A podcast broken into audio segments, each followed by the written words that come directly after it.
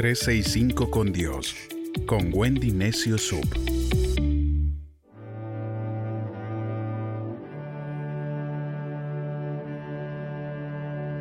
...16 de julio... ...Dios es mi protector... El Salmo 144, versos 1 y 2... ...nos dice... ...bendito sea el Señor... ...que es mi roca... ...Él me da fortaleza... ...y destreza en la batalla... Él es mi amoroso aliado y fortaleza, mi torre de seguridad y mi libertador, mi escudo y mi refugio. Él es quien pone los pueblos a mis pies. Desde el principio, Dios se ha mostrado como un Dios protector. Nos protege del mal, nos libra de las adversidades, nos cuida cual ovejitas nuestro pastor. Cuando sentimos que nadie nos defiende, que nadie vela por nosotros, recuerda que allí está tu Dios protector, blindándote para que nada ni nadie te haga daño. Es cierto que hay muchas injusticias, que hay personas que día a día nos hieren, que nos lastiman, que nos hacen sentir que Dios no está con nosotros, pero cuando esas cosas suceden, tenemos una pregunta que ronda en nuestra mente. ¿Dónde está Dios cuando esto me sucedía? ¿Dónde estaba Dios cuando murió este ser querido? ¿Dónde está Dios ahora mismo? Y la respuesta antes y la respuesta ahora es la misma. Dios está allí contigo. Él estuvo antes, estará mañana y seguirá junto a ti. Algo que tú y yo pensamos muchas veces es, ¿por qué Dios no hizo nada? Existen ciertas circunstancias que nos sirvieron para madurar otras que aprendimos dándonos golpes contra la pared y nos dolieron, pero nos enseñaron que nunca más volveremos por el mismo camino. La enseñanza duele. Pensamos que es la vida quien nos enseña y quien nos prepara, pero es Dios. Y siempre fue Él quien nos protegía. No permitió que te mates cuando pensabas suicidarte. Allí estaba Él contigo. Envió a su ángel en forma de mamá para que te protegiera cuando tu papá te abandonó, fue ese ángel, ese vecino que vino a llevarte comida cuando no tenías que comer. Y Dios siempre se ha mostrado como un Dios protector, que nos libra de accidentes, que nos salva de morir, que nos extiende la felicidad.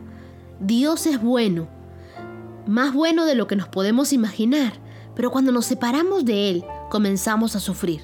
Le sucedió a Adán y Eva quienes estaban en su paraíso, protegidos por Dios, hasta que se les ocurrió hacerse los independientes, tomar sus propias decisiones y fallarle a Dios. No solamente salieron de su protección, sino que salieron de su bendición.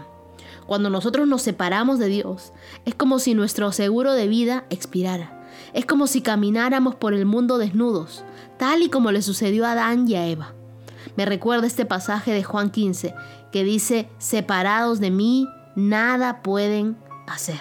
A veces me pregunto, ¿cómo es que los discípulos de Jesús soportaron que los golpearan, que los llevaran a la cárcel, que les hicieran daño por predicar el Evangelio y a pesar de eso continuaban y continuaban? Y la respuesta me la dio la Biblia. Ellos sabían que Dios era su protector. Génesis capítulo 28, verso 15 dice, Además, estaré contigo y te protegeré donde quiera que vayas, y te traeré de nuevo sano y salvo a esta tierra. Jamás te abandonaré sin haberte cumplido mis promesas. Dios no nos va a abandonar en el proceso, y es lo mismo que necesitamos saber tú y yo. Nos presionan dificultades, sí, pero Dios está con nosotros como aquel calmante trayéndonos paz, cargándonos en sus brazos y ayudándonos cuando las fuerzas se nos terminan. Nos pueden venir a aplastar gigantes más grandes que nosotros, pero Dios, que es más grande que nuestros problemas y más grande que ese gigante, Él está ahí para protegernos. Quien se mete contigo, se mete con Dios. A veces nos desesperamos porque esa es nuestra naturaleza, pero con Dios hasta el más acelerado e impaciente tiene que volverse calmado y esperar en Él. Nos persiguen las deudas, nos persiguen los amigos para volver atrás, pero Dios no nos va a abandonar en esta carrera. El Dios que nos protege, nos lleva a la delantera y nos hace porras para seguir avanzando. Si aún nosotros estamos con vida, eso significa que Dios está haciendo su trabajo, que nos está protegiendo y lo está haciendo muy bien.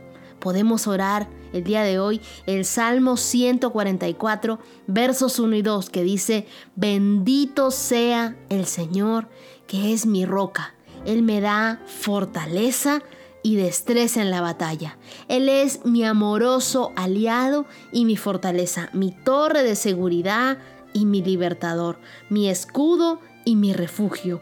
Él es quien pone los pueblos a mis pies. Gracias Dios, porque tú eres mi protector, tú eres mi fortaleza, tú eres mi refugio, tú eres ese amoroso aliado. Gracias Dios, el día de hoy no nos sentimos solos, nos sentimos acompañados por tu bondad, acompañados por tu protección, blindados por tus cuidados.